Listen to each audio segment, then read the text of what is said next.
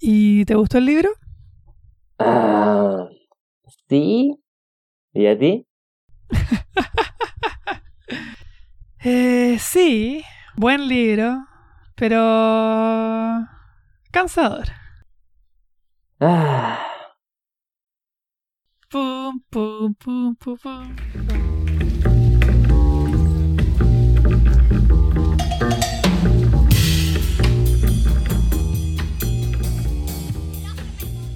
Bienvenidos a este nuevo capítulo, capítulo 8, 7, eh, todavía no lo sabemos, ¿Seis? 9, No, siete, siete, siete, siete. 6, 7, capítulo 7 del Club de los Libritos.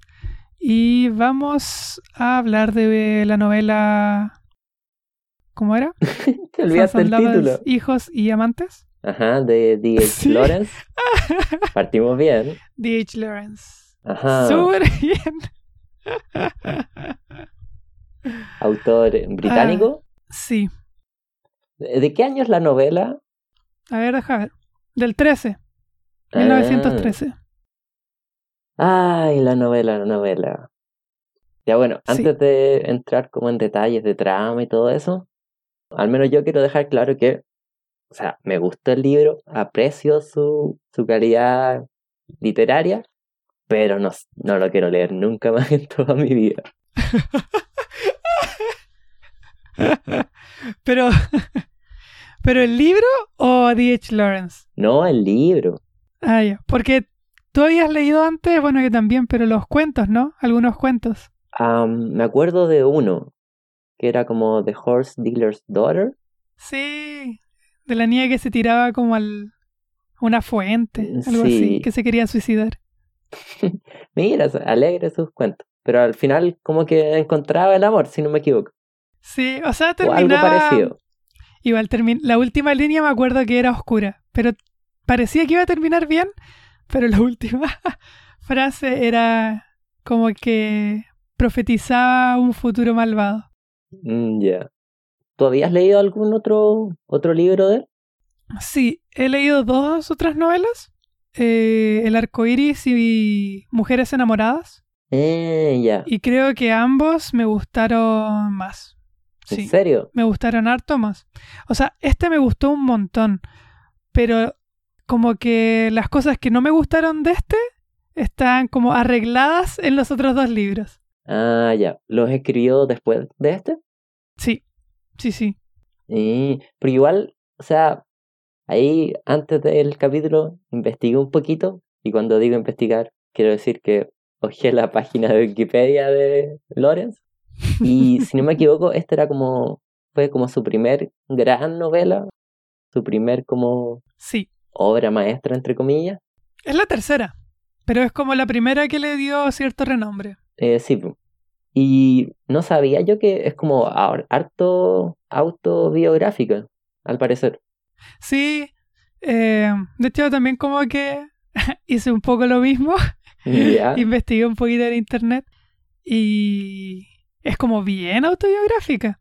De hecho, eh, uno de los personajes está basado como en alguien que él conoció y tristemente es uno de los personajes que a mí me da más pena porque es más maltratado, que es Miriam.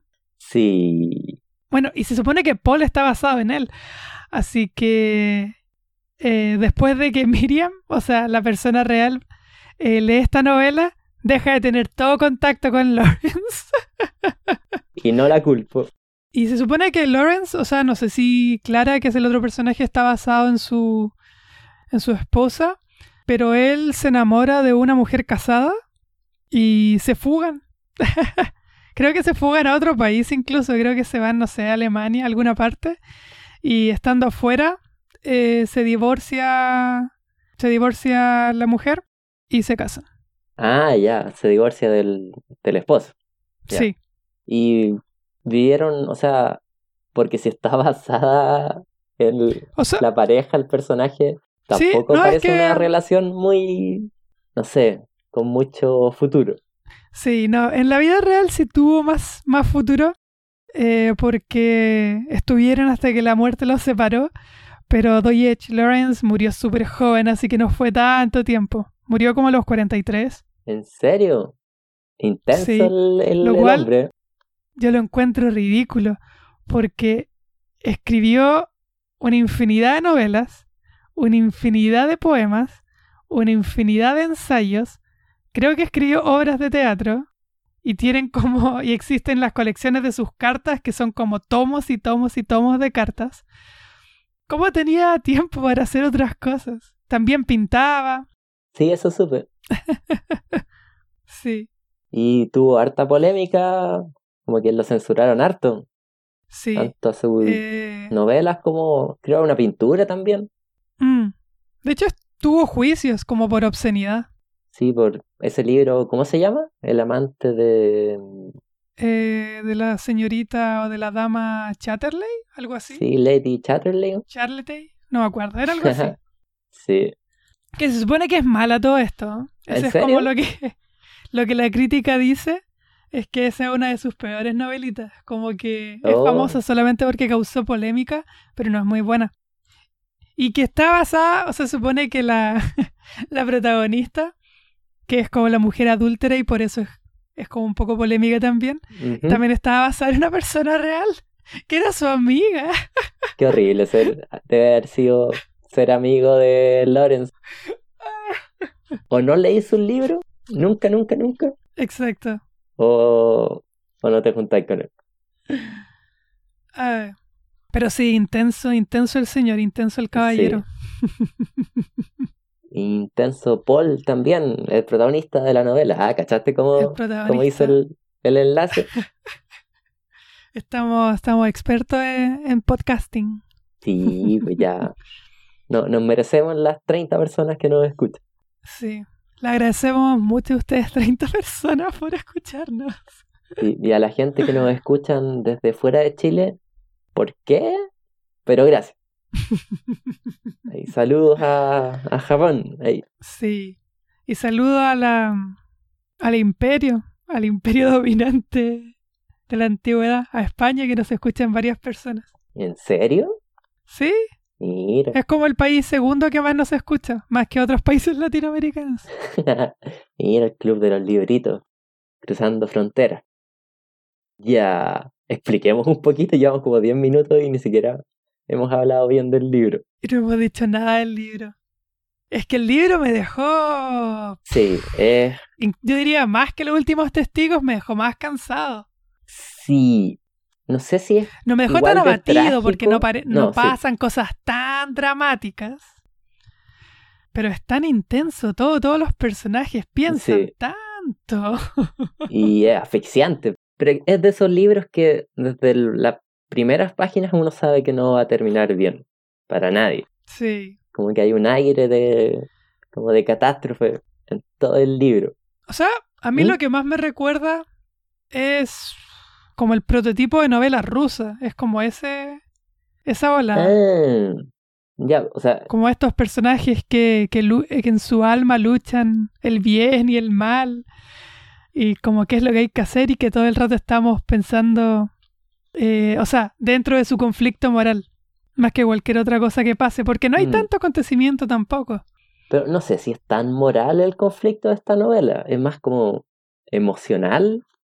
No es como entre el bien y el mal, sino es entre como los impulsos y los, como los afectos O sea, del sí.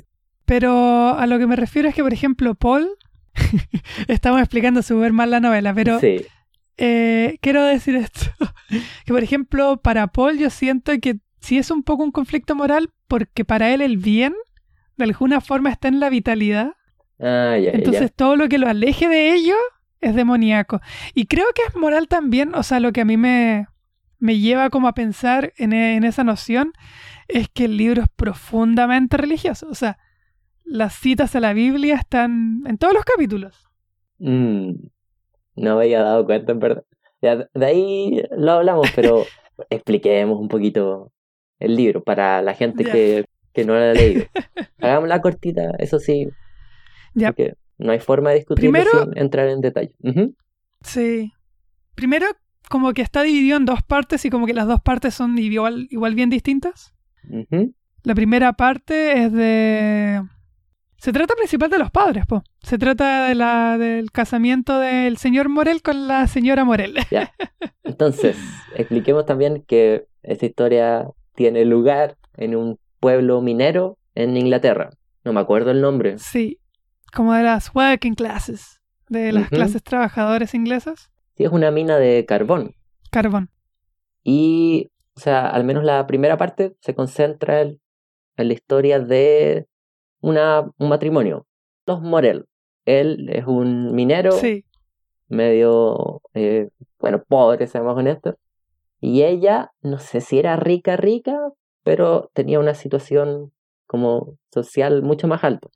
sí, es como un poco una familia venida a menos, porque cuentan que los padres de ella como que fueron perdiendo el dinero y la riqueza de la familia.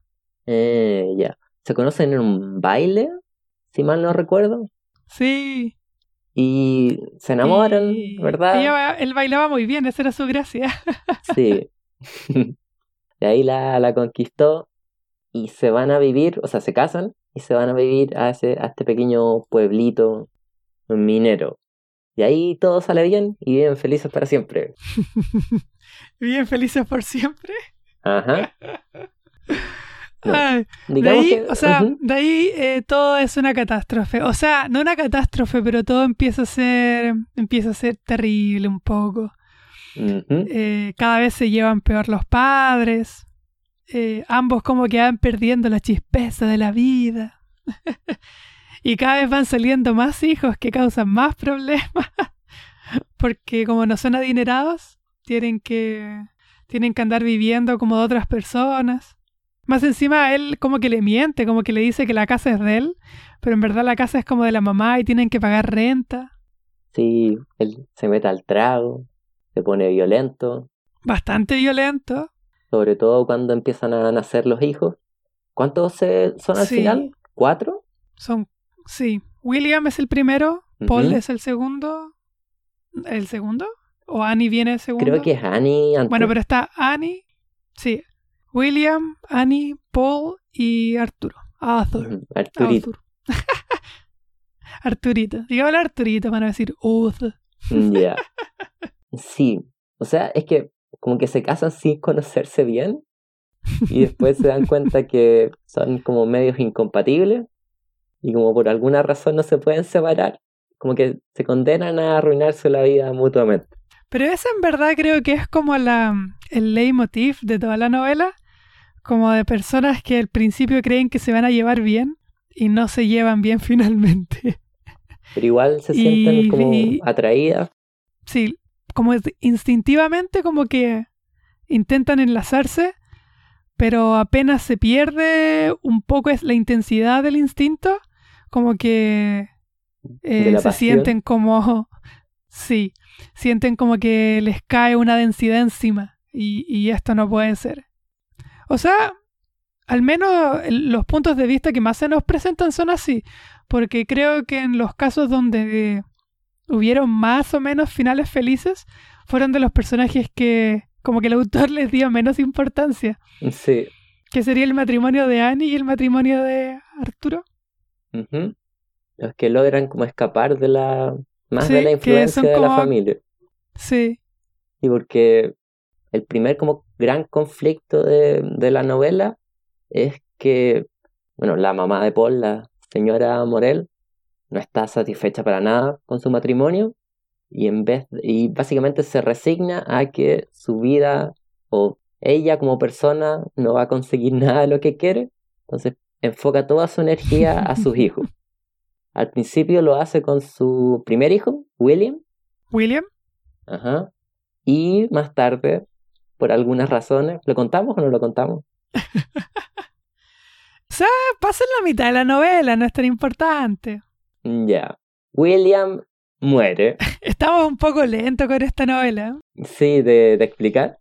Sí, es que para explicar un poco por qué suena tan como mundano todo lo que pasa y cuál es la gracia de esta novela, como que el estilo creo que es principalmente como el por qué o el qué es lo que atraería a uno a leer esta novela, porque el estilo es de una manera casi obsesiva en registrar como todos los procesos psicológicos de los personajes.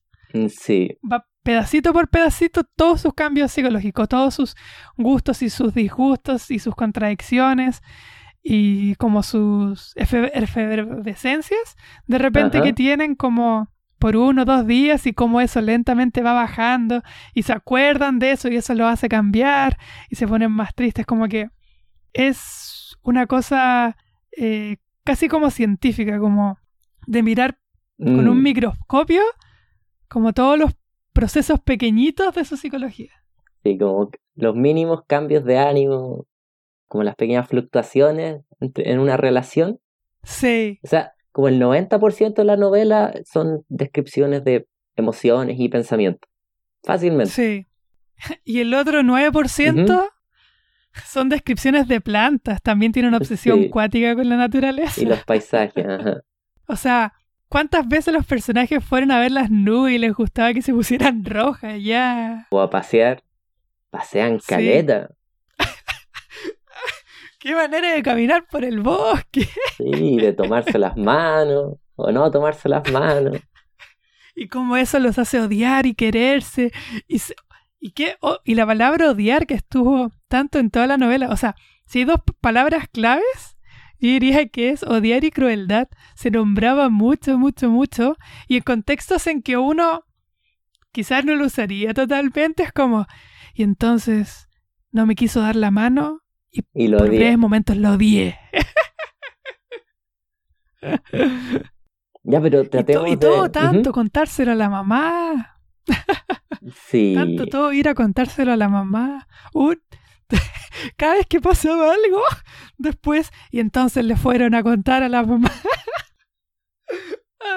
Ya, entonces expliquemos que el centro de la novela, el gran protagonista es Paul Morel, ¿verdad? El segundo Sí. hijo de los Morel y las relaciones con las mujeres en su vida, que es casi como un, un cuadrado amoroso entre Miriam, que vamos a explicar un poco más tarde quién es, Clara, una mujer divorciada, y su mamá, que es el gran amor de su vida. Y hoy a Sí. Freud le hubiera encantado esta, esta novela, se hubiera vuelto loco. Se hubiera vuelto loco. Pero eso no es casualidad, o sea, D.H. Lawrence era estudioso un poco del psicoanálisis. Ah, ya. Y Sí, porque el complejo de Edipo. él también tenía una relación así de intensa con su madre, cuentan las malas lenguas. Ya. Sí, y lo peor, una de las razones que, que me costó tanto, que algunos como pequeños comportamientos me sentí identificado. Entonces me, me fue tan incómodo. el- Ay, es que es un libro incómodo de, de leer. Ay, Porque- sí. De hecho, o sea, dale, dale. No, pero, o sea, es que como la dinámica media tóxica del libro es que la, la mamá de Paul y de los hijos como que abandona al esposo, se separa, pero siguen viviendo en la misma casa. Sí, Entonces, como que los hijos entran, al primero William y después de su muerte Paul, como a tomar el rol de esposo, pero obviamente en la manera todo es menos lo sexual. No, no es un libro incestuoso, pero, Pero- casi. pero casi. Sí, De hecho, hay un momento en que dicen literalmente, o sea, nos amamos, o sea, tuvimos el amor de esposo y mujer. O sea, No, de sí. esposo y esposa. el centro de la novela es como los hijos, en, en especial Paul, no puede escapar de esa influencia de la mamá. Y, o sea, igual la mamá es un personaje tremendo en el sentido de que ejerce su poder de maneras tan sofisticadas Sí. porque ella logra casi todos sus cometidos, pero sin eh, como explicitarlos, como que sabe cómo manipular la psicología de sus hijos. Pero no creo que lo haga ultra conscientemente, no es como un personaje villano tampoco, no es como la mamá No, es manipuladora de una manera pero hay cosas que sí. sí, sí, pero es más manipuladora de una manera como O sea, de necesidad, como que no tiene nada más en el La gran- tragedia de. Miriam. que no hemos explicado quién es. Ay, es que no me he explicado quién es la, tra- la gran tragedia de Miriam, como que se debe un poco a la madre de Paul. Sí. Y también a la personalidad de Paul, seamos honestos. No, pero, pero, o sea, Fue, yo creo que por eso también me costó tanto leer el libro. Eh, me gustaba mucho, disfrutaba mucho leerlo, pero me, me, Era como, no sé, un deporte agresivo, porque casi toda la novela pasa por la mente de Paul, y Paul, yo lo odio, es un personaje demasiado desagradable, pero estoy obligado a tener su punto de vista respecto a todo. Pero igual, o sea, no es de esas novelas que vemos a pesar de que sí, vemos todo desde el punto, principalmente desde el punto de vista del protagonista, que es Paul, como que D.H. Lawrence no tiene problemas en explicar como los personajes de ningún, o sea, los pensamientos de ningún personaje. Incluso Ah, una, de, no, no, no. una de las cosas que más me molestó es lo como omnisciente del narrador. O sea, como explicamos que detalla los pensamientos de, de todo. Entonces, a veces de personajes que aparecen como Sí, por primera vez y ya a a las oraciones estamos hablando de lo que pienso. es que creo que eso es justamente como eh, una de sus como exploraciones estilísticas en el contexto del modernismo. Por eso no me gusta mucho el... Ah, ¿verdad que a ti no te gustan los modernistas? No. Igual yo después voy a poner una novela de Virginia Woolf, así que No. vaya a tener que soportarlo. Eh, pero sí, es como salirse de esa estructura de, de narrador común y empezar a, a jugar con la posibilidad del- del- de la narración. Y en este sentido, el, él lo que hace un poco es ir paseándose por la mente y haciendo como juicios, como sentencias, como juicios de valor. Y como lo que sería como experimental es que nunca sabemos bien quién hizo el juicio de valor. Si lo hizo el personaje, si lo hizo el autor, así como con su voz como autorial de que esto es cierto. Que a mí a veces me daba esa mm, confusión, que probablemente fue a propósito, eh, me generaba esa duda de, oh, esto lo está pensando el personaje o esto es cierto porque me lo está diciendo el autor. Como que, oh, de verdad Miriam piensa así o es Paul el que se hizo en su mente que Miriam piensa así. Sí, es raro eso, porque a pesar de que tenemos acceso como a los pensamientos de todo, parece que a veces como que ni los personajes mismos saben, se entienden como a sí mismos. Son bastante cambiantes y a- porque también habla con bastante certeza como cuando explica los sentimientos, no es como Paul se sentía más o menos así, no, es como súper definitiva la descripción de, de lo que piensa. Es como este personaje siente exactamente esto y páginas después como que se contradicen a sí mismos. Exacto, entonces como que uno no sabe, oh, será como un narrador que no es como confiable, como unreliable narrator, o es simplemente que se cruzan como esos dos estilos en uno, como que se cruza la voz autorial con la voz del personaje. Mm, sí. Que a mí al final terminé tomando esa opción eh, como, como la más correcta, porque yo sentía que me daba la razón cuando eh, Miriam empieza como, y a ver es que no me he explicado nada de los personajes, pero cuando Miriam como que le rebate, es como, ah, ya, entonces era cierto, esto que me había dado como sentencia el autor era mentira, porque aquí Miriam me está dando pruebas de que era mentira. Era Paul el que pensaba que era así. O quizás es más como los personajes dándose cuenta de sus propios sentimientos. Que seamos honestos, Sí, nadie, o sea- ninguna persona como sabe mucho, o sea, puede controlar mucho sus emociones. Todos somos Sí. cambiantes, no sé si al extremo de Pero los personajes de este Creo que libro. como ¿Mm? ese... sí.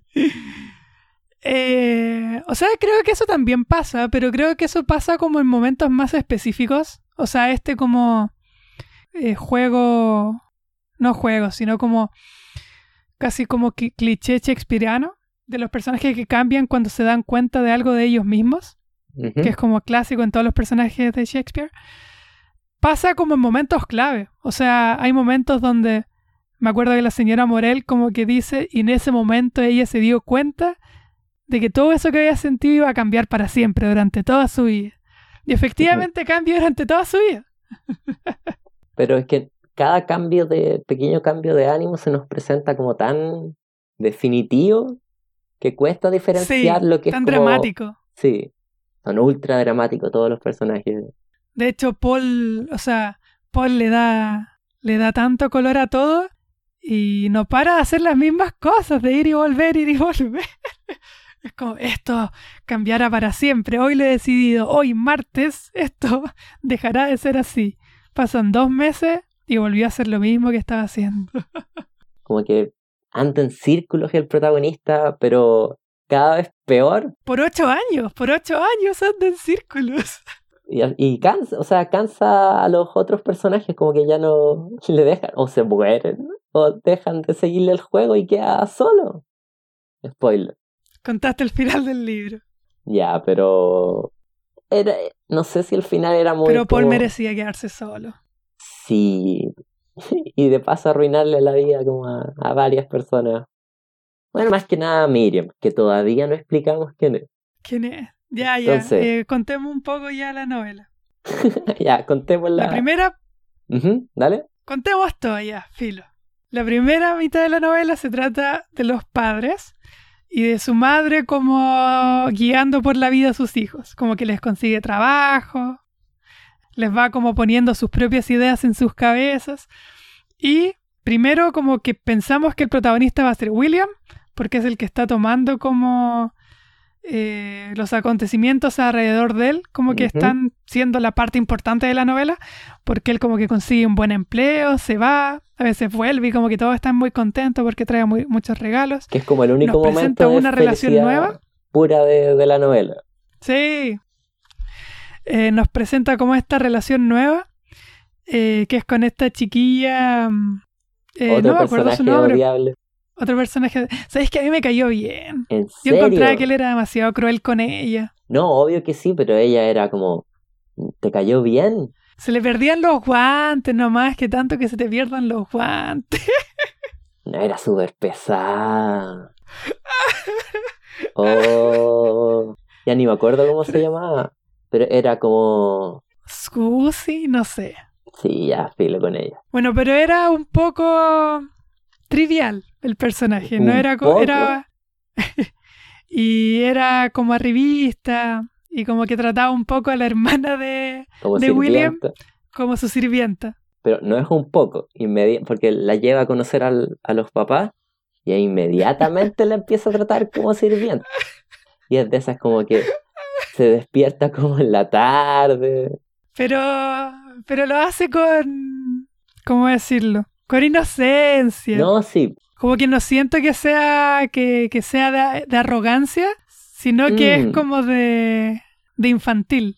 Como de esperar que las Ah. cosas sucedan alrededor de ella sin tener que ella trabajar. ya, sí. Pero no es que, oh, ajaja, aquí vengo yo, que merezco más cosas. Así que trabajen por mí. No, pero es, es que asume que como que obvio que toda la gente le va a servir. Es como, es esa como arrogancia de aristócrata, como, ah, obvio que en la vida como que Sí. todos me tienen que hacer caso y, y consentirme en todo lo que quiero. Es como, como que ni siquiera se imagina Pero ella otra tampoco posibilidad. es tan, tan aristócrata. De hecho, igual como que era secretaria, una cosa así. No, sí, pero digo, comparado con la vida de, Sí. de los Morel, es una millonaria.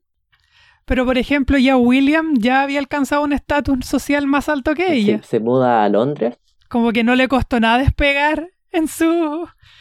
eh, como entrar como en las clases medias. Ajá.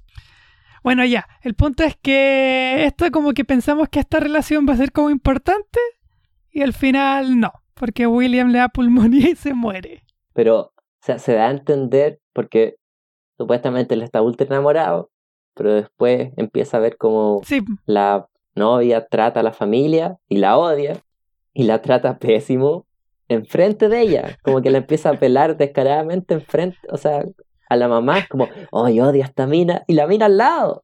Es tan imbécil y Pero mientras van de la mano. yo creo que por eso no me pudo caer mal, es que me dio tanta pena que fue como, oh, Ya, sí. ternura, porque está ella sentada como en un sofá, como con un libro, como no sé, en el velador de al lado, o como en una mesita al lado, Y William como que le dice, oye, ¿tú leíste? ¿Por qué tenías un libro si tú no lees? Tú eres tonta, ¿no sabes leer? Y ya no, sí, sí leí, sí leí. Y le dice como, a ver ya, cuéntame qué leíste.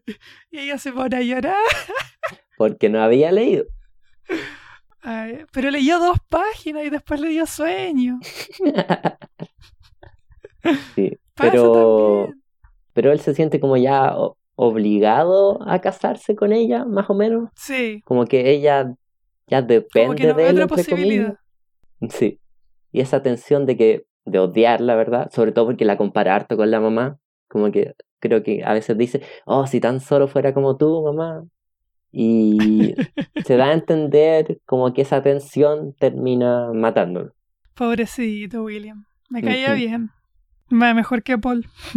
Sí.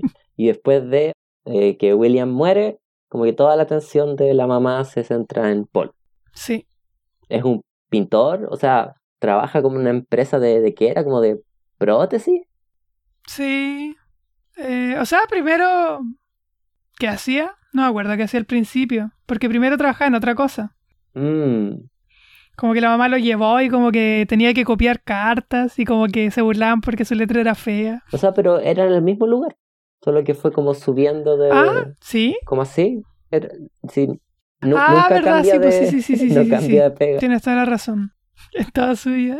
Sí, pero por el lado empieza a pintar y, y se asume que, que es un buen pintor, que es talentoso, como que empieza a ganar, o Gana sea, premios. sí, gana premios, empieza a vender cuadros, no lo suficiente como para mantenerse, pero Subsistir. sí, pero para como para complementar su, su, su vida, para ir ayudando a la a familia a salir de la pobreza. O sea, sí. O sea, igual. igual eso es interesante que podríamos ver como. Desde ahí. Como que podríamos analizar la novela. Como que es una novela muy buena para. Para la gente que tiene que escribir ensayos. Porque puedes tomar como. Distintas aristas y enfocarse solo en eso. Porque también es una novela sobre como las clases trabajadoras. Sí, la, plata, podrías- sobre todo en la primera Sí. mitad del, del libro, Es súper como una importante. preocupación constante, como la atención. Vamos a llegar a, a la semana, como cuánto le pagaron al papá. Oh, que se tomó, qué sé yo, La en- mitad. sí, en vez de darme como 25, qué sé yo, peniques, me dio 15 nomás y se lo tomó no sé, eso, chelines. Sí. Y es tensa, como por eso es una tensión como los personajes, al principio al menos, como que sobreviven más que, que vivir. Y aparte, Sí. porque siempre está la amenaza como de la violencia al papá. Entonces como es una infancia igual súper horrible la que tienen. De los- hecho, como que, o sea, después en la segunda novela el papá sale de la novela, pero en la primera no- parte él es como el villano. De hecho, todos los Sí. niños como que lo odian. Menos el más chico, pero porque es muy chico. O sea, pero cuando es como guagua, después cuando crece lo odia Sí. también. y como que, de hecho, como que William le ofrece combo una vez. Sí, hay caleta de pelea.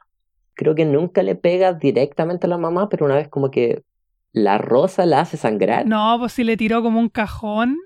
sí, pero, pero fue. ¿Se lo tiró a la cabeza?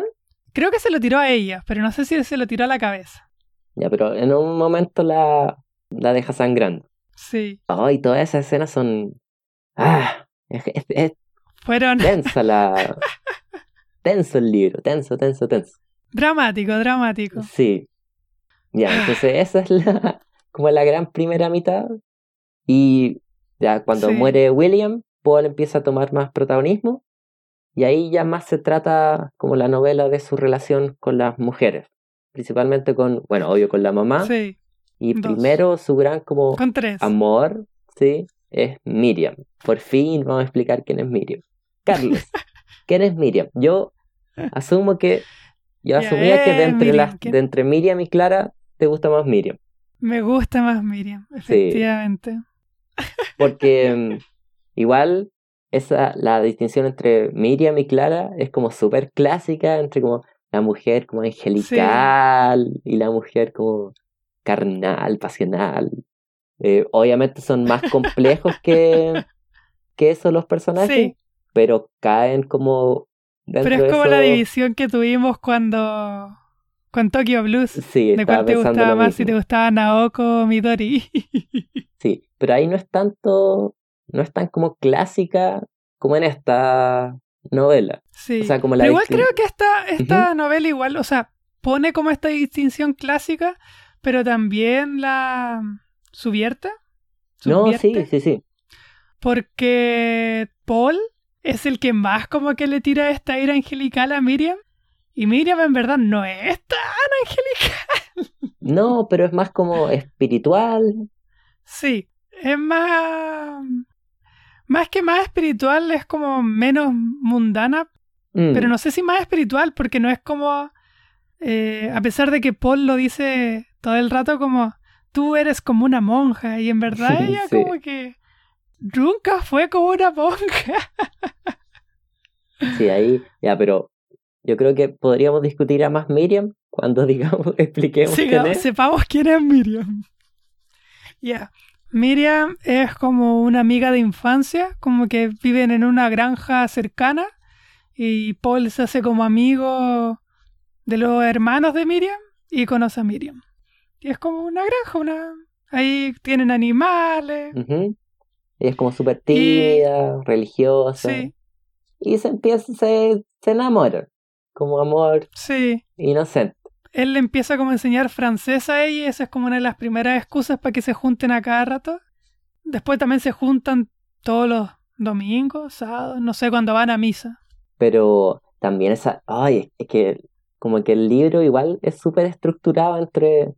Como, ya, esta es la fase de Miriam, esta es la fase de Clara, esta es Sí. la fase. Es como súper. Como que Paul no puede tener dos intereses al mismo tiempo. Es como. Cuando se concentra en algo, eso es como lo único en su vida. y después lo abandona completamente y se. como va a otra parte. Igual la relación. Oh, es súper frustrante porque supuestamente están enamorados, pero no. Como se demoran como cinco años en besarse por primera vez. Es como capítulos enteros Ah. de ellos, como yendo al bosque, Paseando. sí, paseando, le doy la mano eh, o no. O me acerco y oso. Es como esa tensión, porque ella, Paul siempre dice, o el narrador siempre dice, que lo que quiere ella de él es como su alma. Y quiere tenerlo solo para ella. Sí. Y, y él está buscando más, quizás sexo, Pero... o algo no solo O espiritual. sea, no sé, yo creo que igual ahí Paul como que le doy como, ¿cómo se llama? El beneficio de la duda. De que como que sí hay algo más como en eso que él llama como vitalidad. Como que él está obsesionado con vivir. Como que qué es lo que es vivir y qué vale la pena cuando uno vive. Que no es pensar, que no es hacer, que no es algo específico, que es vivir. Como que está obsesionado con ese, ese verbo y como que nunca explica bien a qué es lo que se refiere. Yo creo que ni él sabe muy bien qué significa. Sí, es con lo que está obsesionado. De hecho hay una parte igual graciosa donde discute esto con la mamá y como que la mamá se burla de él. eh, cuando dice como yo quiero vivir, que te quiero tener la habilidad, la... ¿Cómo se llama? La vitalidad de las clases trabajadoras, de aquí de la gente Ah, verdad. común. y como que ella le dice, pero ¿por qué andas chamullando si tú eres como igual medio snob? Como que tú querías conversar de cosas, no querías vivir la vida de la vida trabajadora. Si por algo no te juntáis con los amigos de tu papá en los bares, Mm, Sí. por algo no quisiste ser minero. Y también porque él es más como ella, porque ella es parecida. Como ella no se hace amiga Sí, como de la esposa de los mineros, creo que se hace amiga como de un cura. Pero Sí, se entiende como que ella, no sé si es a revista, pero como que ella siente que merece más de lo que la vida le dio. sí. Y de hecho como que en estos mismos como rollos psicológicos de, de Paul, eh, que acusa constantemente a Miriam de que Miriam le está robando su vitalidad. O que algo en algún momento ella como truncó o echó a perder a Paul. Como que Paul estaba súper feliz siendo vital, que no sabemos qué significa. Y llegó Miriam y lo arruinó. Como que le entregó como intelectualidad le entregó como pensamiento abstracto y como que lo sacó como de lo animalesco. Siento que Paul como que cree un poco inconscientemente en como esta idea del buen salvaje o del salvaje noble. Ya. Que, que en verdad la vida es casi como animalesca, como que está en los impulsos y en los instintos, y que esto es como. Que es como esta eh, falsa. falsa impresión que tuvieron los poderes coloniales cuando llegaron a América recién y dijeron, miren, estos indios, que de verdad como que no necesitan pensar en cosas, simplemente viven y por eso son nobles. Mm, Ya, como que siento que Paul como que quiere como obtener algo de eso. Y siente que, que, que Miriam como que lo llevó a la civilización. o sea, es que no sé si tanto civilización, pero sí, como que es súper extremo. Él le enseña francés a ella, como que ella es una chica granjera, no es la... sí, pero que también aspira más, porque igual ahí medio feminista el, el libro, se quejan harto las mujeres que, que obviamente como que están atrapadas en sus vidas, como que su lugar es la casa. En su clase. Sí, como casarse y tener hijos. Ese es como su rol en la sociedad y tratan de, escapar un poquito. Sin conseguirlo mucho, pero lo intentan. También creo que estaba... Igual, es irónico que hay como un... No, era la época como de las sufragistas, todo eso. Sí, sí, exactamente. Entonces era como el comienzo Como los primeros como mm. movimientos feministas. Mm, sí, entonces hay algo ahí del, de eso del eh. libro. Y Paul igual no es muy feminista, no es él. Es súper mal aliado. sí. Generaliza caleta sobre las mujeres. Pero sí. Eh, algo que va eh, como trigger warning algo que va a pasar caleta es que van a decir, las mujeres son así, los hombres son así. sí. Pero igual, el hecho que más que nada Paul haga esos juicios, siento que le quita un poco como el poder, porque Paul es un saco wea también. y se burlan un montón de él. O sea, Miriam, cuando él por primera vez le está diciendo, ya, no vamos a conversar más, como que le dice, pensé que era un cabro chico de 14 años, pero en verdad era un niño de 4 años, como que era un infantil, como que eres como un, un niño que está enojado porque no puede tener todos los juguetes. sí, es eso, como por qué no lo puedo tener todo, por qué tengo que sacrificar algunas cosas. Ah, sí, pero, o sea, Miriam. con Miriam la gran tensión es que si van a tener algo o no. Eh, y eso ya avanza y avanza y no sabemos si está la incertidumbre y avanza. Y pasean y pasean y aprenden francés. Y la mamá está enojada porque llegan de noche, pero en verdad no ha pasado nada. Sí. Como que caminan nomás por la noche. no se dan ni besos en la mejilla. Igual lo gracioso, eh, lo gracioso es que, ¿por qué pienso que subierte esto de lo espiritual? ¿Mm? Es que cuando ya Paul se lanza, Miriam es como, ya bueno. no, sí, porque ya llevan como años supuestamente juntos, pero en verdad no juntos. Y ya como que todos ya se van a casar entonces. Entonces se siente con esta presión de la sociedad a casarse. Pero Paul, digamos que le tiene un poquito de miedo al compromiso. Ligeramente.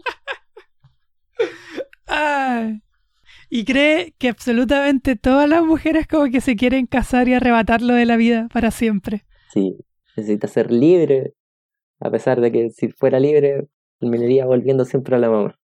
Sí, de hecho, durante toda la novela dice, yo no me voy a casar hasta que mi mamá se muera y recién voy a poder casarme. Digamos que no, no resulta así. O sea, ah. pero ya, porque creo que se conocen cuando niños, y ya como a los 23, 24 años, recién sí, como él tenía 24 y él tenía 23. Sí, empieza como a oficializarse un poco más la cosa. Arriendan como una cabañita por ahí. No, era como la cabaña de la abuela, una cosa así. Ah, sí. De ahí todo pasando. Logran concretar. Sí, pero igual, o sea, todo el rato, toda la relación ha explicado de que como que es Miriam supuestamente la que no quiere que que la, o sea, que la relación sea como pura espiritual, nada físico, pero él como que le insiste tanto, tanto, tanto, que al final como que, ah, bueno, ya. Pero... Pero eso pasa como en dos páginas, como que ella le dice, esperemos un poco, como que dos veces y después como, ya, bueno, Sí. filo. Y entonces ya tienen su primera vez y como no es porque ella está ligeramente incómoda, como que Paul, ah, no, con esta mujer no se puede. Y la deja. Porque ella está como ligeramente incómoda. No, ni siquiera le Pero da es una que igual él fue oportunidad. demasiado bastardo porque después seguía yendo donde ella, porque ni siquiera fue como que la dejó al tiro, sino que siguió yendo donde ella, Mm. solamente que cada vez iba menos hasta que ya no voy a venir más. Igual se da a entender que ella no está muy cómoda, que ella lo hace más como para darle en el gusto a él, que porque ella como por el placer propio. Pero no sé, como que quizás lo harán como tres, cuatro veces y Paul como que termina la relación. Y también ahí entra la influencia de la mamá, porque no lo hace, no, no es todo como decisión completamente de, de Paul. Como que la mamá durante toda la relación está como... como- Odia a Miriam. Sí. Y ese es el odio que menos entendí de todos los odios. O sea, lo que yo entendí es que, porque de todas las como, quizás mujeres, pero son, no son muchas del libro, Que, que más se que- parecía a ella. sí. Y Yo que... eso es lo que sentí. Como se sentía amenazada porque era lo más parecido a ella. Que le iba a quitar su papel. Y porque era la relación que tenía más quizás posibilidades de funcionar, Mm. siento yo. Sí. o de, de hacerse serio y de que se casaran y que Paul la abandonara a la mamá. Entonces, desde el comienzo trata como de, o sea, no trata, pero del comienzo, no sé qué tan conscientemente, como que empieza a menoscabar a Miriam. Hasta que Paul decide dejarla para siempre. Ay, pero estos para siempre siempre son... Sí, no Ya, son para siempre. Ahora la dejaré para siempre. Y en tres meses más vuelven a conversar. Y se mandan cartas. Ujú. Y también, cuando ya está como decayendo medio la, la relación con Miriam, se nos presenta a Clara, que es una mujer mayor que Paul. ¿Tiene 30 años? Sí, cuando Paul tenía como Creo que tiene 24, 30 cuando Paul tiene 25. 25. Sí, que, Mm. o sea, Miriam se los presenta. Sí, po. Sí, era, era amiga de ella. Sí, que era una mujer Pero si Paul es divorciada. un maldito. Paul es Sí. un maldito. Y Miriam es morena, Clara es rubia. Rubia. Y como que Paul empieza a captar que con Clara va a como obtener la, como la pasión que él está buscando, más que con Miriam. Ya que no funcionó mucho la cosa. Ah, lo terrible es que mm, ni siquiera él sabe qué es lo que necesita. Como que está enojado. Bueno, ahí está totalmente la histeria. La histeria freudiana. O sea, o la histeria del psicoanal que postula el psicoanálisis. Que es como este, creo que como sentencia que da Lacan, este psicoanal- psicoanalista, que es como no sé qué es lo que quiero, pero lo quiero ya. Ya, Ya, Paul es eso todo el rato. sí. O sea, pero en verdad, como que Paul se entiende qué es lo que quiere, que es poder estar con la mamá. Tiene a la mujer de su vida, Sí, pero es un amor imposible porque es la mamá. sí. Entonces, vive esta mentira de que, oh, puede que funcione con otras mujeres, pero en verdad no, porque nunca van a ser la, la mamá. Entonces termina arruinándole la vida a otras mujeres, Ah. mientras todos sabemos cómo va a terminar la cosa.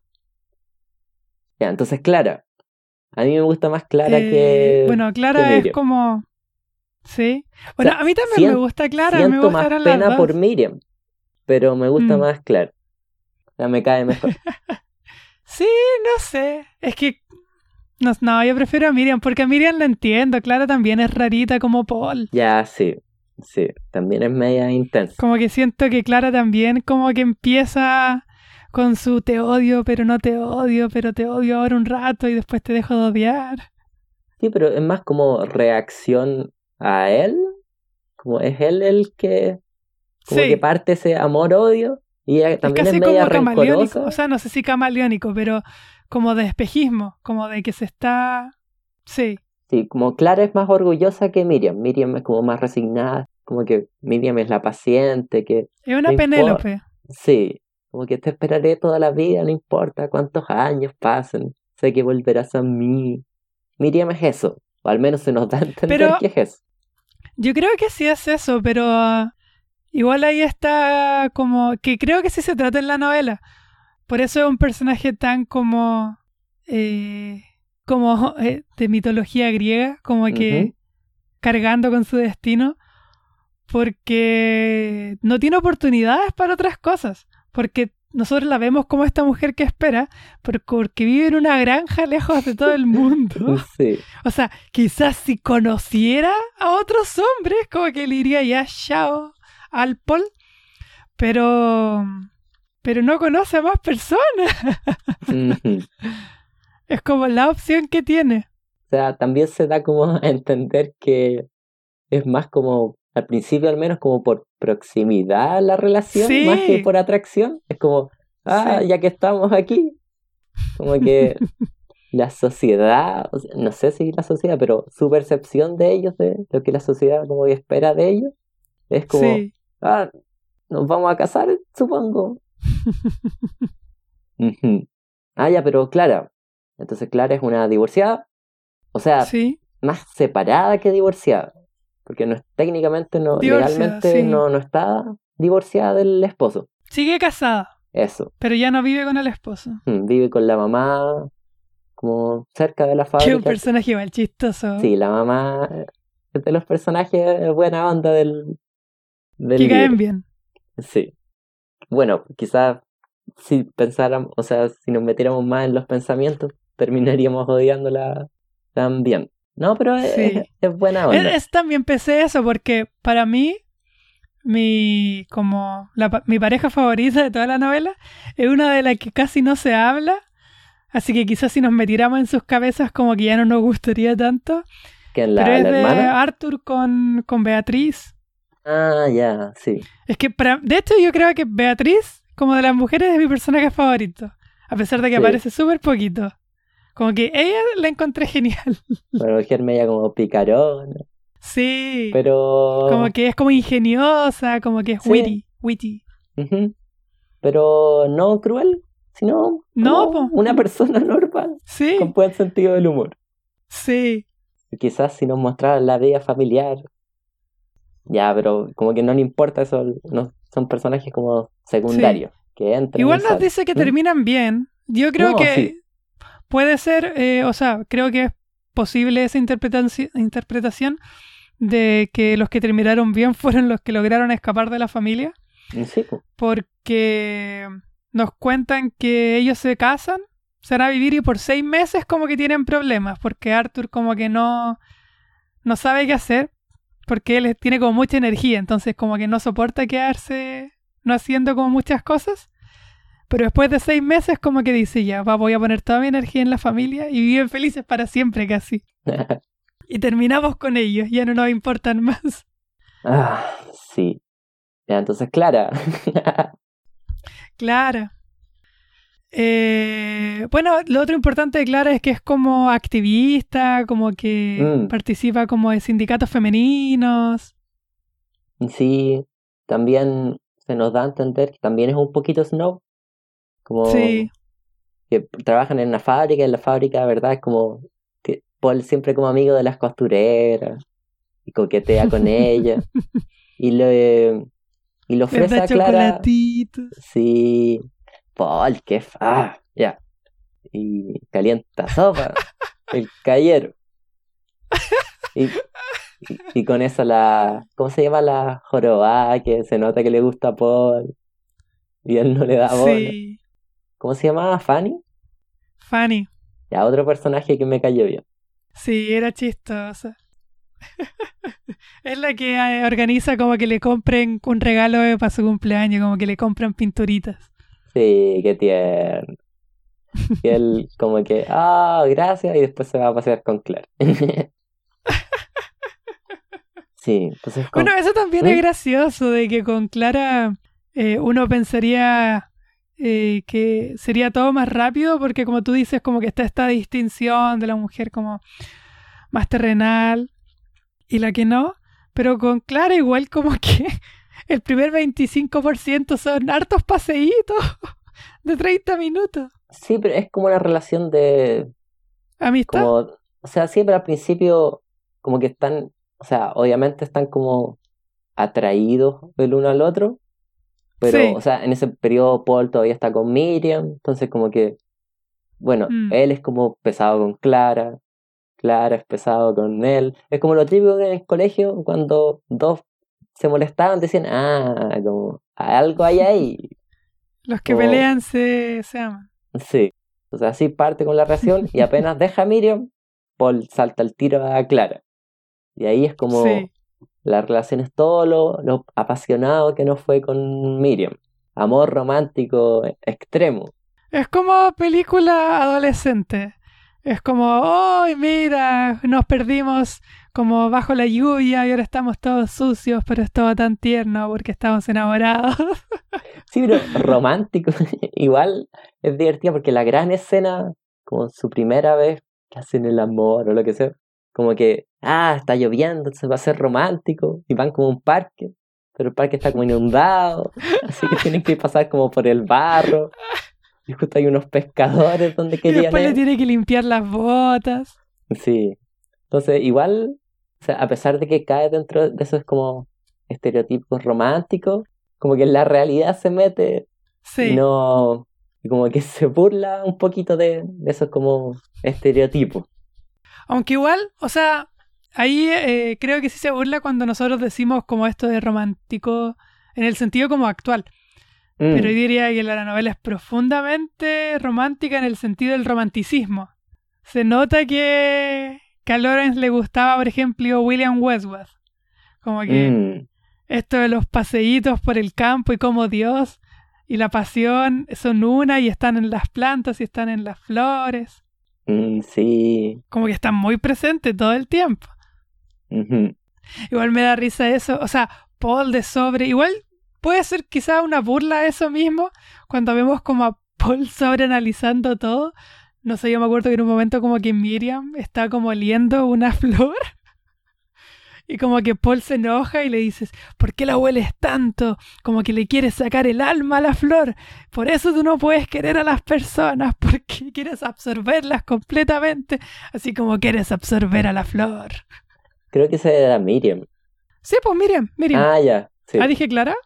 creo. Ah, ya, Miriam. No, pero Sí, Miriam. Paul, cada gesto de una persona lo, lo sobreanaliza al extremo, pero como que si toman como que se yo la- el cuchillo de cierta manera significa algo, si camina muy rápido, Todo es un como una manifestación como del alma de la persona.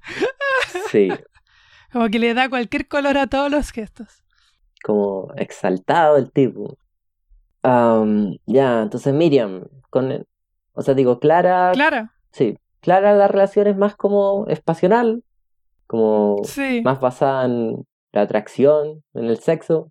Igual ahí, supongo que, porque igual una de las polémicas de Lawrence era como, decían como pornográfico, pero solamente porque Es como... súper no pornográfico. Sí, pero lo pornográfico es como que admite como que la atracción sexual existe. Sí. Todo es súper, súper vainilla. Si esperan Sí. algo que no sea vainilla, van a salir decepcionados. Para eso Marqués de Sade. Sí. No, porque en la novela, sí, las cosas más cuáticas, las dos partes como más explícitas, como que no hacen referencia a nada. En una hacen referencia a la oscuridad muchas veces. O sea, son más como sobre la previa, pero como el acto sexual mismo es como, ah, y ahí Miriam o Paul la, Sí. la hizo de él. Sí, Fin sí, de- esa es como la frase que usan. Como la poseyó. Es. De hecho, quizás como la, la parte más como exagerada es cuando, en- y que es muy, muy tibia, muy nada, es cuando van como al teatro y como que Mm. describe el vestido, Ya, sí. No, pero igual ahí, que era como Como un poquitito sensual. sí. No, pero igual desde el principio como que Paul se atrae como a, la, a los pechos de Clara. Como Sí, que por eso sí. deja a Miriam. Le gusta el escote.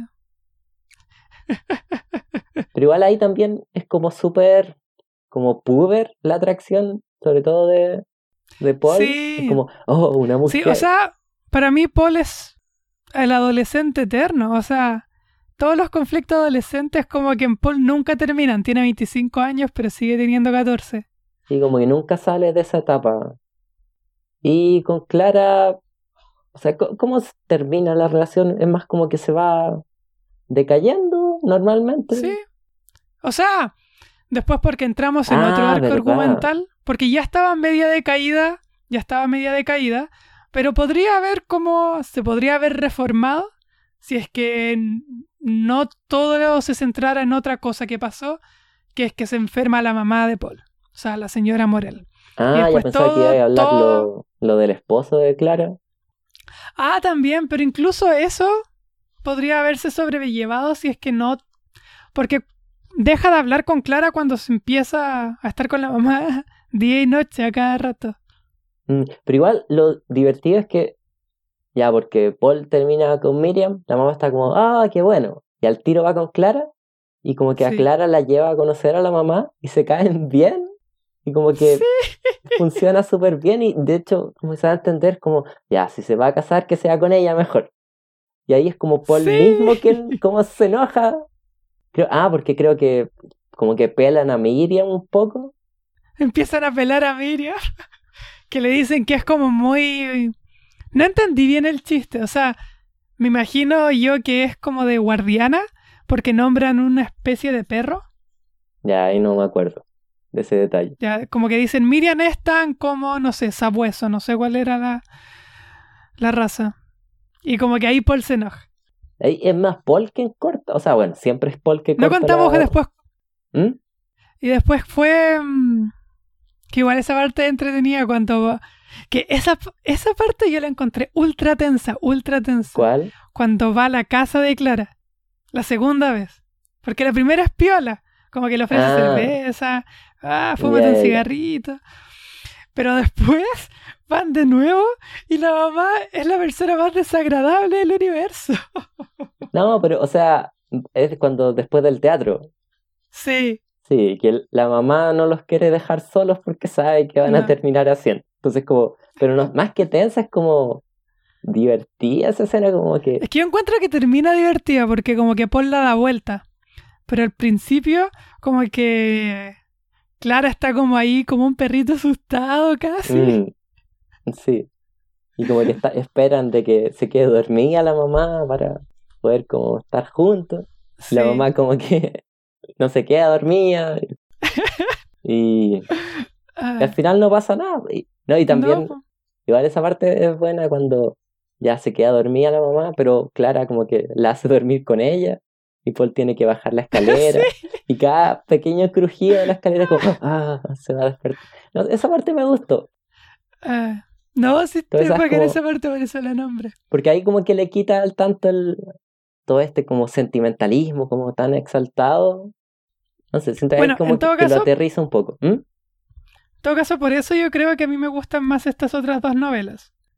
¿Ya? ¿Por Eh, qué? Que creo que más, que balancea mejor entre como lo liviano y lo pesado. Ah, ya. Es como esto que decía, creo que Burke, Edmund Burke. Ya, no tengo, no me acuerdo. Ya, filo, pero era el que hablaba de lo bello y lo sublime. Ah, ya, ya. Pero eso puede Ya, ser que- Kant. O Kant, ya, uno de ellos lo decía, quizás era, creo que era Kant en verdad. O Burke. Uno de los dos. Pero como que daba como esta instrucción casi, como para los artistas. De que no era bueno ser siempre apuntar a lo sublime o siempre apuntar a lo bello. Como que hay que ir variando para que una obra tenga, como que guste. Porque si es todo el rato sublime, como que te vaya a cansar y te vaya a aburrir. Y si es todo el rato bella, como que va a ser trivial. Entonces como que la Mm. gracia es que vayas de un lado a otro. Y esta creo que se carga demasiado a lo sublime. En Sí. cambio, las otras dos novelas creo que tienen un mejor balance. Ah, ya. Pero igual lo divertido es que como que hasta los mismos personajes de la novela se cansan como de, de lo Sí. sublime que es. Sí, sí. Sobre sí, todo sí. Miriam y Clara como que ya, ah, ya, como que es agotador estar con Paul. Entonces como que ellas lo superan a él. Paul es muy tóxico. para ponerlo en, en términos millennial. Sí. Y bueno, ya. Entremos ya más al final. La relación co- con Clara empieza a decaer. Y ya como el, el- el tiro de gracia es que la mamá se Ya, enferma. pero hagámosle ¿Mm? también una mención honrosa ¿A quién? cuando se agarran a pelear. El esposo de Clara. ¿Verdad? Sí, pero igual Paul. eso lo sentí como medio extra. No sé si como que tiene mucha influencia. O sea, no, sé, o sea, no me sobró, pero yo creo tampoco que- lo necesitaba. lo que mi interpretación es que es como un hilo argumental que, Dole- que Lawrence iba a escribir y después dejó ir. Mm, Como que lo dejó a la mitad. Porque igual como que tiene este arco de en que como que se vuelven amigos, pues si él lo empieza a ir a visitar porque él se enferma y como que tampoco se van haciendo amigos y después terminan hablando de Clara. El esposo, el ex de, de Clara, como los ve en dos, ¿sí? Eh, Baxter creo que era el nombre. Sí, Baxter Dowis. Y como que los ve una noche salir del teatro y ahí como que todo un capítulo persigue a Paul como para pegar. Y hasta O que sea, una es noche lo porque después se ¿Mm? encuentran como en un bar, se encuentran en un bar y como que él empieza a hacer como chistes respecto a eso y como Ah, que Paul se las da como de caballero, como con mi dama, ¿no? y le tira Con mi como dama, no, no, no se le falta el cerveza respeto a mi dama y Eh. le tira cerveza. Y ahí como que toda la gente como, oh, pleito, pleito, pleito. Y como todo en esta novela se alarga y se alarga, como que tienen encuentros en el trabajo, en la calle, y al final una noche le, le pega. Sí. Y tiene, influye eso, como que no... O sea, ¿cuál es como, en términos como estructurales, no sé, la, como se- la maqueta de la novela? Yo creo que la gracia era que gracias a eso se juntan y a que se juntan vuelve a estar con, se vuelve a juntar Clara con Buxter o Buxter, ¿cómo era? Bangster. En Baxter, Baxter se vuelve a juntar con Baxter y termina la novela ellos quedándose juntos y Paul solo. mm, sí, supongo. Pero sí, yo, creo que era algo que se iba a extender más y que Lawrence dejó votado. Esa es mi predicción, Mm, mi, sí, mi no. interpretación. No es como de las partes más completas de... Pero la escena es buena, a mí me gustó la pelea. No, sí. Y también la pelea es media torpe, no es como... Entonces, por eso me gustan esos detalles en que... Sí, Porque es tan como... Paul es tan exagerado, tan como... hiperbólico. Sí. En esos momentos como que los personajes se enfrentan con, con la realidad como de sus propias, como... Con la realidad. Sí. En vez de ser una De hecho, pelea como con él- espada, es como una pelea ultra como desordenada y media Se patética caen, también. se intentan ahorcar, pero fallan. Eh, le tira como la chaqueta para que el otro se tropiece. Igual me da risa como en ese momento Paul como, ah, es más fuerte que yo, así que debo usar mi inteligencia. Inteligencia. Y Le le tiro tira como la chaqueta. chaqueta. Y el otro se la saca y le, le saca la chucha. Ah. La inteligencia. Ah. Igual después como que para rescatar un poco su hombría, ¿Mm? como que Baxter como que le dice, mira, aquí tengo la cicatriz o la marca que me dejaste cuando me intentaste ahorcar. Ah. Ah, ¿Qué? el último arco. La mamá se empieza a morir. La mamá, sí, empieza a morir y, bueno, como, como todo en el libro, se alarga de una manera la agonía. Al principio es como, oh, mi mamá se está muriendo. Y al final del libro el problema es que no se muere. Como Sí, los personajes ya quieren que se muera de una vez la señora. porque cada vez está más mal. Entonces ya no puede hablar, ya como que no parece ella misma porque su cara está como hinchada. Y no se muere. Como que la... Le dan más morfina de la que tiene que tomar. Para que se muera más Como rápido. con leche. Sí. Igual, o sea, nos reímos, pero esa parte es súper... Es súper trágica. Sí, De hecho, o sea, todo este capítulo como que estamos echando todo como, como en gracia, como que es divertido. Pero la novela no es No, no, no. particularmente divertida. es divertido ahora que Que ya, la, leímos. leímos. Y nos reímos de los personajes, de que son tan melodramáticos, pero todo es denso en la novela. Esa es la, la palabra, melodramático. Es como, ¿no? ¿tú leíste esta novela de Kundera, La insoportable levedad del ser? Eh, sí. Ya, es como que todos los personajes son pesados, no existe ningún personaje liviano. los livianos no salen en la novela, que sería como Arthur. Mm, la novela no le importa eso. Sí, como que solo se enfoca en los personajes pesados. Y ya después de una agonía de meses, creo que es como casi, Sí. se demora como un año en morir la... Y que nos habían vendido que se iba a mejorar. ¿Sí? ¿En qué momento? Yo sentí que me engañaron un poco, o sea, yo creo que sí nos habían dado esperanzas de que se estaba sintiendo mejor. Oh, a mí no, nunca me dio Y esa que- impresión. Co- como que los doctores como que decían, sí, sí le vamos a poder sacar eso, no va a haber problema. Y como que está todo el rato como eh, Paul pensando como ella tiene demasiada vitalidad, ella no se puede morir, así que no se va a morir. Y después ya es como, Mm. como que, no me acuerdo si estaba hablando con Miriam o con Clara, pero una de las personas le decían, ya para de hablar de esto, porque él decía, no, sí, en verdad sí se va a morir, se va a morir pronto, no sé cuándo se va a morir, pero se va a morir pronto. Y la otra persona le decía, ya, detente, por favor. Porque sigue saliendo con Clara, pero para puro hablarle de la Sí. mamá muriéndose. Y ya en ese es el punto que, él- sobre todo Clara, ya se empieza como a cansar de él. Sí, Y ya después de no sé cuánto tiempo, la mamá termina muriendo.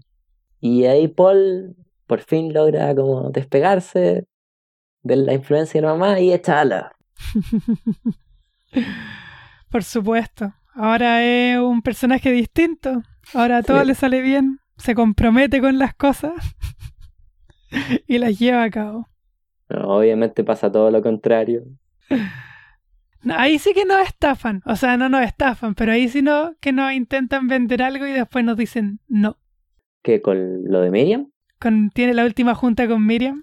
Hoy la escena. Ah, Incómodo. Es que todas las sí, juntas. sí. Cada vez que está con Miriam es súper incómodo. Es como esa. Como, Ah, dejen de juntarse, sí. Acepten que que no funcionó. no lo van a pasar bien. Oh, es que es tan frustrante toda Sí. esa, esa relación que no, no puedo describirlo con palabras. Lo... Bueno, pero se juntan nuevamente con Miriam y vuelven a discutir si es que podrían casarse o no, porque ella finalmente sí echa alas, a diferencia de Paul, y va a empezar a estudiar para ser profesora. O sea, ya como que ya le dieron Sí, pues ya creo que le dieron el título, ¿no? Sí, Sí. Había empezado a estudiar y como que le dan el título, así que va a echar alas. Y como que por última vez como que se preguntan si se pueden casar. Y él como que dice, no. O sea, él dice como que, que la necesita, pero sin casarse, pero casarse es como lo único que pueden hacer, Sí. pero en verdad no quiere, pero la necesita, pero en verdad no la necesita. Como que quiere que estén juntos pero sin casarse. Y le dice, ¿de verdad necesitamos casarnos para estar juntos? Y él dice que sí. Entonces, ah, ya, entonces no vamos a poder estar más. Mm, En un momento como que ya decide, en un instante decide que quiere casarse, pero solo si ella como que le pide. Y ella no Sí. puede, como que necesita que él le pida, y al final como, ya, cortan para siempre. a- Pero aparte que sabíamos igual que si ella se lo preguntaba, igual finalmente le iba a terminar echando para atrás. Sí, Sí, todo antes de Clara, cuando recién empieza como ya la relación más como adulta entre ellos dos, como que todo el rato le está ofreciendo casarse y es ella la que le dice, no, no nos podemos casar todavía porque no tenemos dinero suficiente para una boda, ni para tener una casa, ni para criar hijos, así que no tiene sentido que nos casemos. Y él como que se quiere casar y casar y casar, y de repente le dice, ya no, no vamos a estar más juntos. Como que después de que hace dos días le había dicho que se querían casar. Y le dice, pero no, no, que no nos íbamos a casar. Le dice, sí, pero ya no. Y, y ahí es cuando se muestra como su infantilidad. Sí. Porque es como la típica conversación que uno tiene con niños, porque ella le hace varias preguntas y le dice, no, pero ya no, pero ya no pienso eso, pero ya no quiero lo mismo que quería ayer. No, pero, pero ya no. Mm. Igual, o sea, Paul tiene eso que en el momento que Clara lo hubiera como aceptado el matrimonio, es como, ah, no puedo estar con una mujer que quiere casarse conmigo. Sí. Ah, Ah, y, Paulcito. y Paul termina mirando al horizonte, esperando la muerte, poder juntarse con la mamá. Sí. Fin. Caminando para una ciudad. Rápidamente. Sí. Al final la mamá gana en la novela, po. Al final su amor sí fue la mamá. Supongo. Pero la mamá, no sé si ningún personaje gana en verdad. Quizás Clara, un poco, pero tampoco se poco. siente como que tiene demasiado futuro como la, la relación. Bueno, igual los personajes son jóvenes. Eh, sí. Quizás en cinco años más, a los 30, Paul, Paul se vuelve una persona más decente. Deja de ser Ah, tan chiquillo. mm, Porque Miriam sí crece más. Porque igual, mm, igual Miriam tenía sus propias infantilidades. O sea, su propia. como no poder dejar de seguir estar atada a Paul, como que era su propio problema. Pero en verdad, como que Paul le tiraba los problemas, porque cuando Paul se iba, como que Miriam seguía haciendo su vida. No, sí, Paul como que se sorprende un poquito de que, oh, como que haces cosas que no tienen que ver conmigo. No tienen que ver conmigo. Sí. O sea, como que le gusta tenerla siempre ahí Sí. disponible, pero no usarla nunca. No sé cómo. Sí. Toda la novela, la palabra dominar es como está presente, como de que quiere ser dominado, pero no dominar, pero ambos tienen que ser dominados, pero el uno que domina al otro y no lo domina. Mm, O sea, como la posesión es como también otro de las temáticas de la novela. No, sí.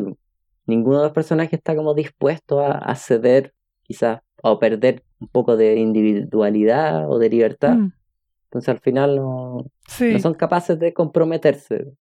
Sobre todo Paul. So- Paul más que todo. Porque las otras niñas como que igual se adaptan un poco a él. No, sí. Ah, Ah, ya me, Ya. no quiero hablar más de esta novela. Ya. nos cansó la novela. Pero es buena, ¿eh? No, sí, sí, sí. Sí, pues lo digo como para los auditores. para los 30 auditores. Mm, Pero yo les recomiendo leer las otras dos primero. Y si después quieren leer otra más, lean esta.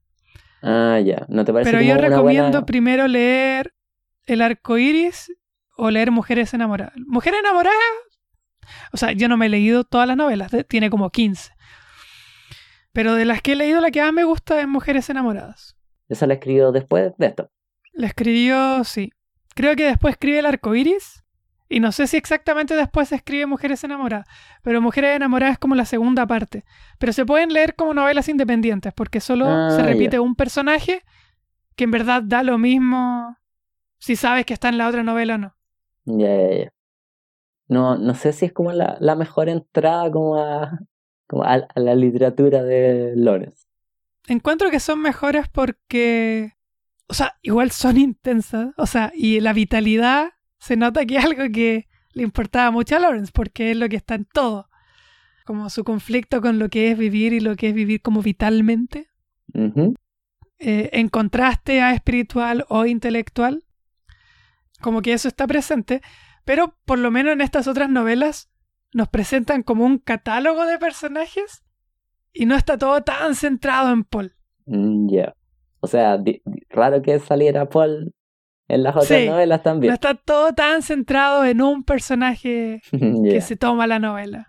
Igual, al menos en términos como de estilo, como yo prefiero más como, más que hasta como catálogo, como incesante de cada sentimiento y cada pensamiento, me gustan más como cuando se sugieren las cosas, al menos desde, no sé, pues de- No. para mí yo hubiera preferido que quizás solo estuviéramos dentro de la cabeza de Paul y después se nos revelara que no, como que todas estas como pensamientos que él le puso, a- asumió de las mujeres en su vida, no eran tanto así. Mm. O sea, es buena, esa es la cosa, no puedo negar lo buena que es, pero, ah, qué asfixiante la novela. Sí. O sea, si yo no sé si hablaría como de preferencias, porque como estilos así es como, no sé, es como comidas, como que es, de- es bacán comer distintos tipos de comidas, pero no es una comida que comería re- eh, regularmente. Es. Sí. Como que, como que Lawrence, de- déjenlo en el menú, pero, pero que no sea su cotidiano, no sea el pan de cada día. Mm. Es importante comerlo de vez en cuando, pero no sé si el estómago Y no abusar de él, porque puede dar indigestión, como que es una comida pesada. Así que lean con responsabilidad. Sí. Ah, Bueno, Ah. modernistas, pues. Todos los modernistas son un poco densos, pero Lawrence es particularmente denso. O sea, pero no sé si en el estilo. Por ejemplo, ya, a mí no me gusta Virginia Woolf. Ya, ya creo que salió por ahí. Pero la vamos a leer, no se preocupen. Pero a mí lo que me molesta de ella es como el, el estilo. El estilo de escribir que lo encuentro como, primero, medio confuso y también es como, no siento que valga mucho la pena escribir de esa forma. No, no veo como el beneficio de ese estilo de escritura.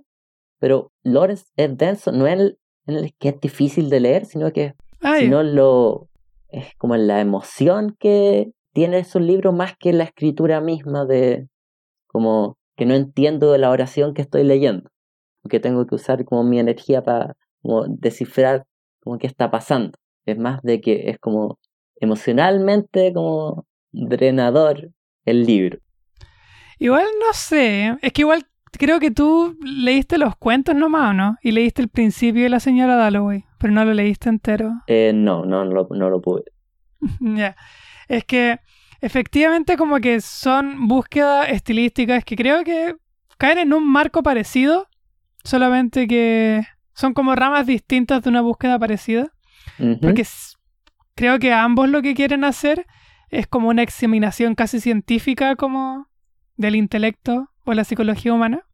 ya Eh, y yo no encuentro que Virginia sea tan complicada, pero en sus novelas es, es densa, igual que... O sea, los personajes también son muy enrollados, como aquí. Mm, ya. Sí, puede que lo que yo haya leído de Virginia Woolf no haya sido como lo más accesible. Y se me Mm. quitaron las ganas de como darle una. Sí, porque como que lo Mm. que leímos en la U fue como este cuento del caracol, que es casi... Ese, uh, es un cuentito... O sea, es un cuentito, es como un ejercicio literario. Sí. Sí, es como una fotografía, no sé, como con palabras. Sí. Pero bueno, no se llevaban tan bien a todo esto. Virginia Woolf con D.H. Lawrence. Pero D.H. Lawrence como que se llevaba mal con todo el mundo. Era como, un Sí. era como una persona problemática. Era como peleador. Conflictivo. Intenso. Es que él escribió, es ridículo la cantidad de cosas que escribió. Y que muriera tan joven.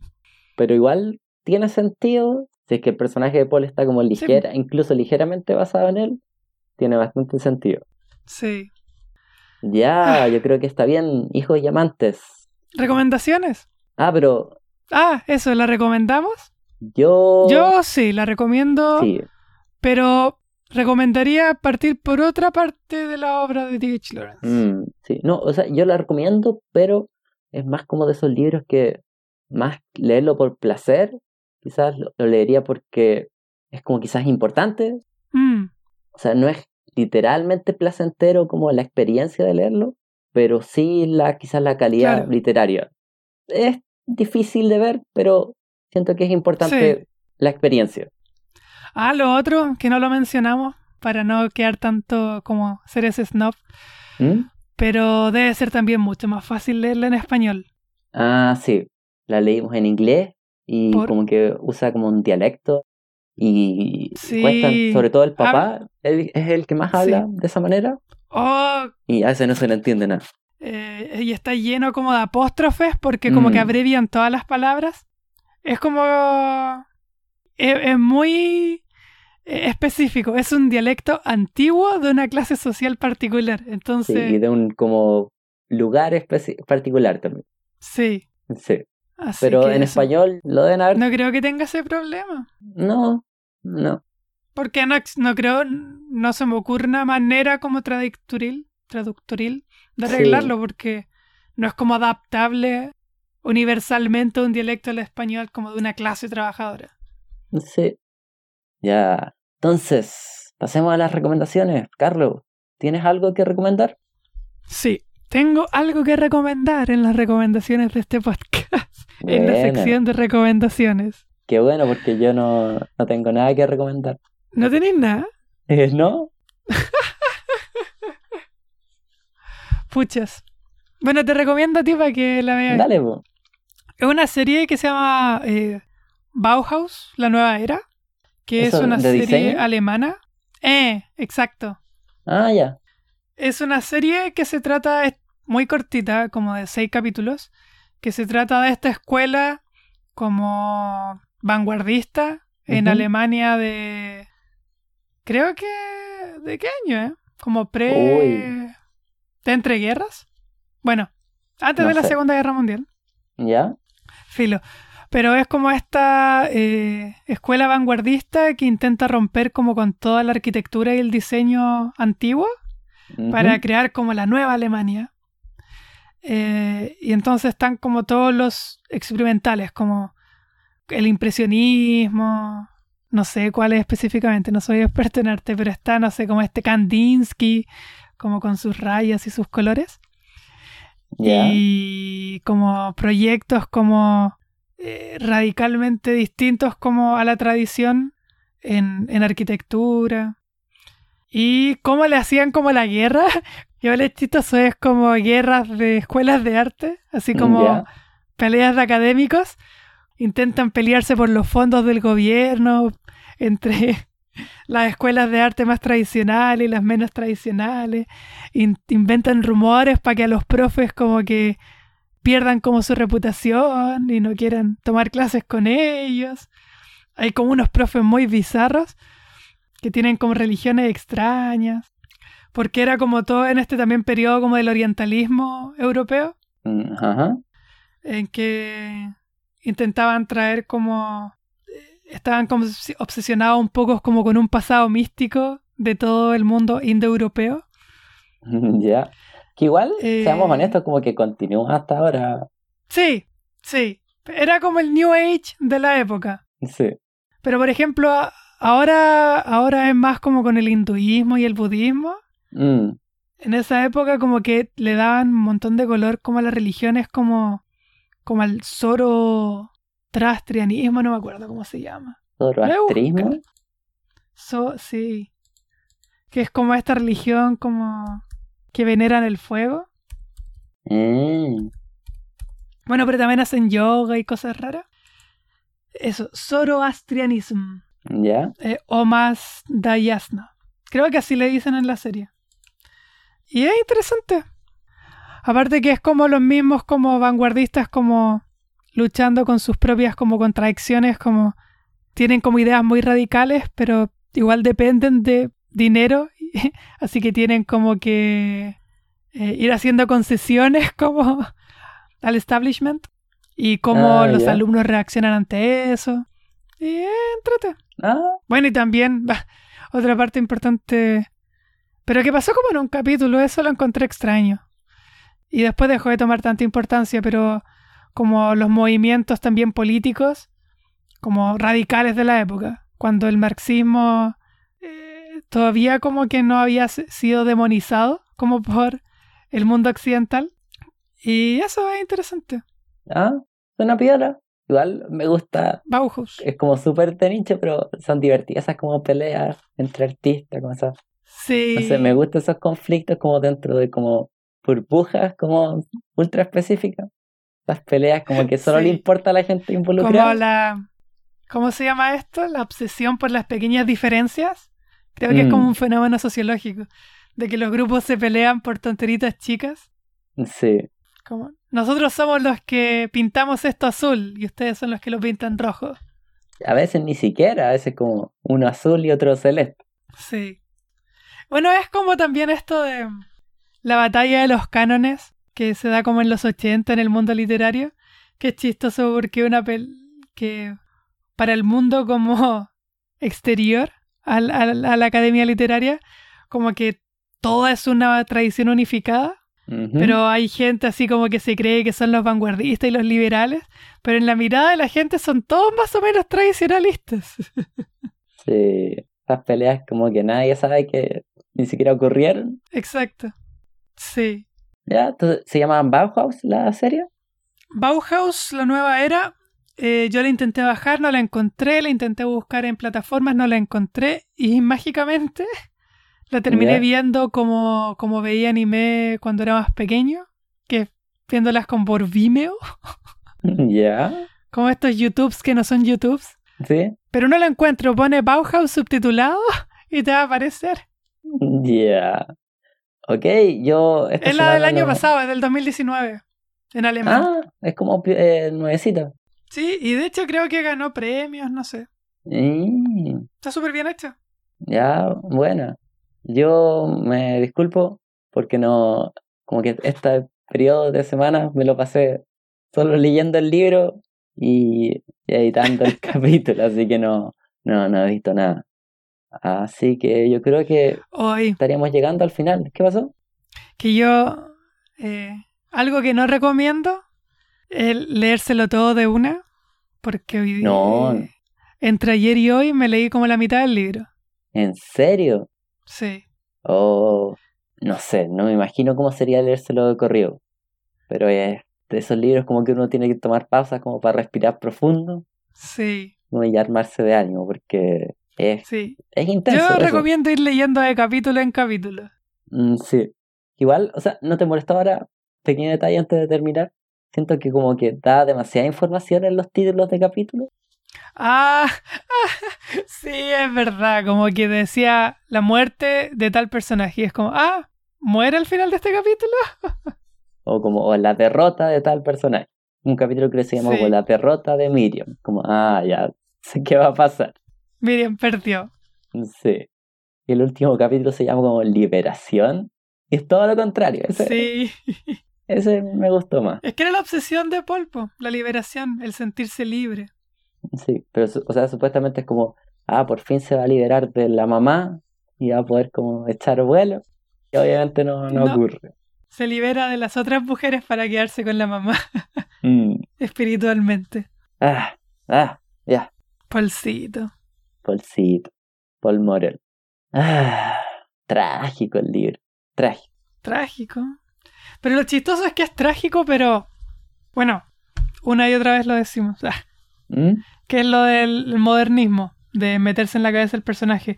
Porque en términos de acontecimientos no pasan tantas cosas. No, Es trágico, es trágico. porque el Lo emo, es trágico. que es Paul. Sí, Sí. Como que su Es visión que lo como permea todo. pondría muchos corazones rotos en Messenger. Porque igual fácilmente como la misma trama podría haber sido contado de la manera como ya media sutil, como fácilmente podría haber sido como un tipo que- bonsai, esta novela ultra cortita, como de... Oh, espérate. ¿Mm? Ya, una cosa tenía que hablar sobre Bonsai. No, no Bonsai, pero que sacó una nueva novela, podríamos leerla. ¿Que ensambra? Sí, se llama Poeta Chileno. Yo pensé que era no era una novela, pero parece que es una novela. Ah, dale, a mí me gusta. A mí igual. Ya, pero era otra cosa. Eh, que esta podríamos decir que es como una novela familiar, pero es Ah, chistoso ya.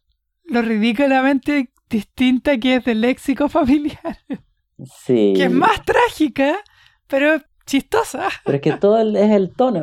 Como que Sí, pues es el tono y el estilo y igual todo. a mí siempre me molesta que tenemos que aquí en el podcast discutir caleta la trama, porque asumimos que la gente no ha leído, la gente, la- las 30 personas no han leído el libro. Entonces, para que se entienda más o menos de qué estamos hablando, Sí, pasamos como una hora intentando no hablar de la trama.